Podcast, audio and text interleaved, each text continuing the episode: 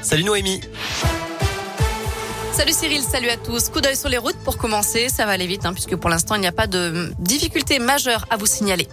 À la une, une nouvelle enquête pour pédophilie visant un prêtre lyonnais. Deux femmes affirment avoir subi des attouchements de la part du père Georges Babola, ancien directeur des Chartreux à Lyon.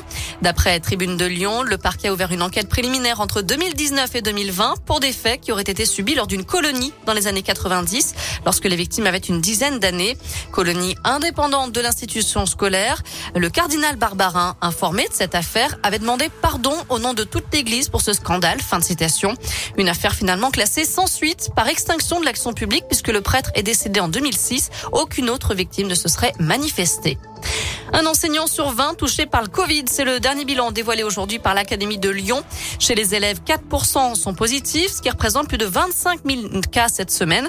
Près de 1500 classes sont fermées dans le Rhône, l'Ain et la Loire. Ils auraient généré plus d'un millier de faux passes sanitaires en piratant le compte d'une infirmière en Gironde. Un couple de la banlieue lyonnaise a été interpellé mardi après six mois d'enquête et mise en examen.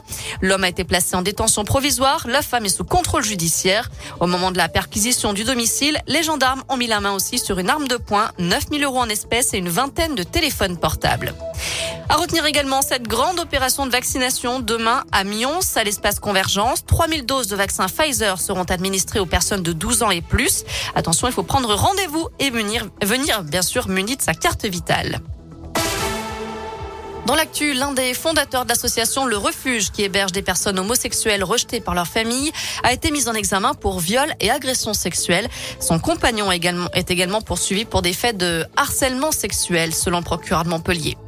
Le chef présumé des OAV Paris écope d'un an de prison ferme. Ce militant d'extrême droite a été condamné pour l'attaque d'un bar parisien emblématique de la mouvance antifasciste. Il avait été vu samedi à une manif contre le passe vaccinal alors qu'il avait interdiction de participer à un rassemblement.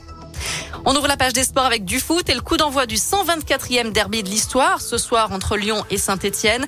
Un derby dans un stade presque vide puisqu'il n'y aura que 5000 spectateurs, aucun stéphanois. Les supporters des Verts sont interdits de déplacement. OL ASS, c'est ce soir à 21h à l'OL Stadium de Dessine. On termine avec une pluie de millionnaires dans toute l'Europe, en plus du tirage habituel.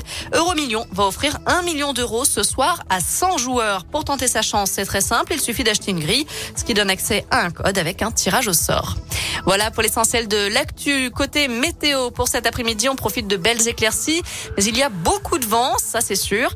Demain matin, on va se réveiller sous la grisaille, mais les nuages vont laisser la place aux éclaircies l'après-midi.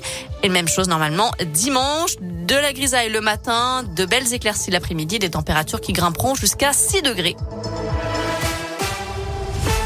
Merci